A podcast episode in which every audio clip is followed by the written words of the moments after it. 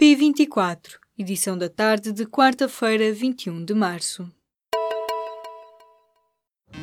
Apresentamos a nova gama de veículos híbridos plug-in. Uma tecnologia que veio para mudar o futuro. BMW iPerformance.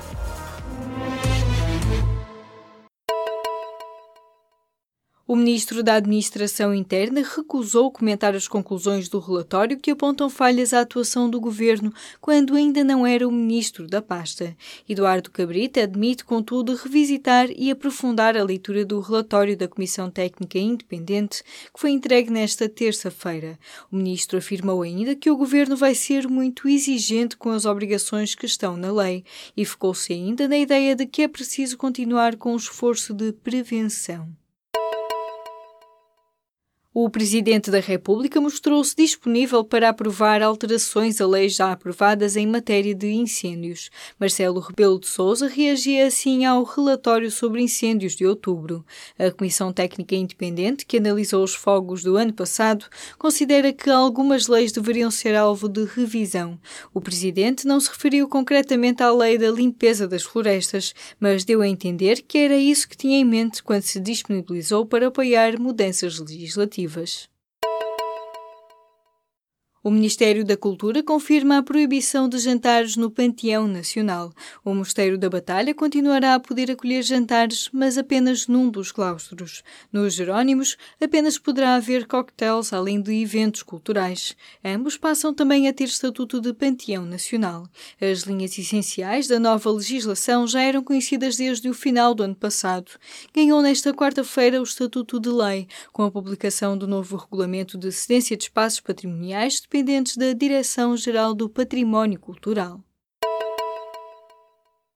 Uma reunião curta e de onde saíram poucos compromissos. Resume-se assim o encontro da manhã desta quarta-feira entre dirigentes de associações académicas e o Ministro do Ensino Superior por ocasião do Dia Nacional do Estudante. As associações dizem que Manuel Leitor recuou no compromisso de uniformizar preços de inscrições e outros documentos nas instituições de ensino. O encontro terminou também sem garantias quanto à falta de residências. A falta de tempo impediu ainda que fossem discutidas com profundidade propostas do governo como a redução de vagas nas instituições de ensino superior de Lisboa e do Porto. Bruxelas propôs um imposto especial sobre empresas como o Facebook, Google e Amazon. A Comissão Europeia considera que as empresas digitais não pagam a justa cota de impostos e tem em marcha um plano para agravar a tributação de algumas atividades digitais.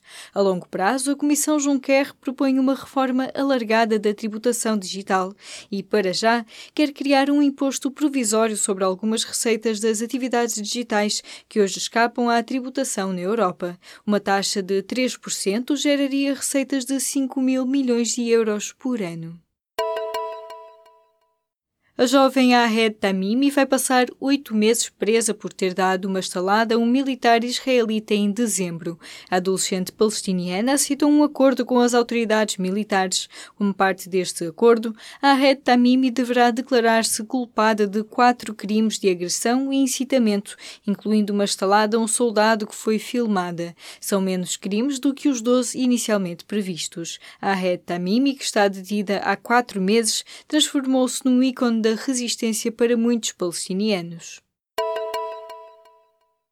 O homem suspeito de acionar uma série de bombas em Austin, nos Estados Unidos, morreu na manhã desta quarta-feira após ser perseguido pela polícia. O presumível bombista, de 23 anos, terá detonado um engenho explosivo dentro do próprio carro ao ver-se encurralado pelas autoridades. Até esta quarta-feira, a cidade de Austin, no Texas, viveu uma onda de pânico com a detonação de vários engenhos explosivos enviados pelo correio. A detonação destes pacotes armadilhados matou duas pessoas e fez vários feridos. O valor mediano das rendas de alojamentos familiares com novos contratos de arrendamento fixou-se no ano passado nos 4,39 euros por metro quadrado. Os dados foram divulgados nesta quarta-feira pelo INE, naquele que é o primeiro boletim de sempre sobre este tema. Em Lisboa, o arrendamento custa o dobro da mediana do país, atingindo os 9,62 euros por metro quadrado, ou seja, um apartamento com 100 metros quadrados custará quase mil euros de renda. Para assinalar o Dia Mundial da Síndrome de Down, é apresentada nesta quarta-feira, na sede das Nações Unidas, em Nova York, uma rede de hotéis e restaurantes que recebem estágios de pessoas com trissomia 21 e dificuldades intelectuais. Em Portugal, ainda são poucos os que participam no projeto internacional Valuable, mas os responsáveis não desistem de querer fazer este projeto crescer. O público foi conhecer três casos de sucesso: a Noemi, o Daniel e o Carlos, que trabalham no hotel Hotel Axis em Matosinhos e no Independent Hostel em Lisboa. Leia a reportagem na edição desta quarta-feira ou em público.pt.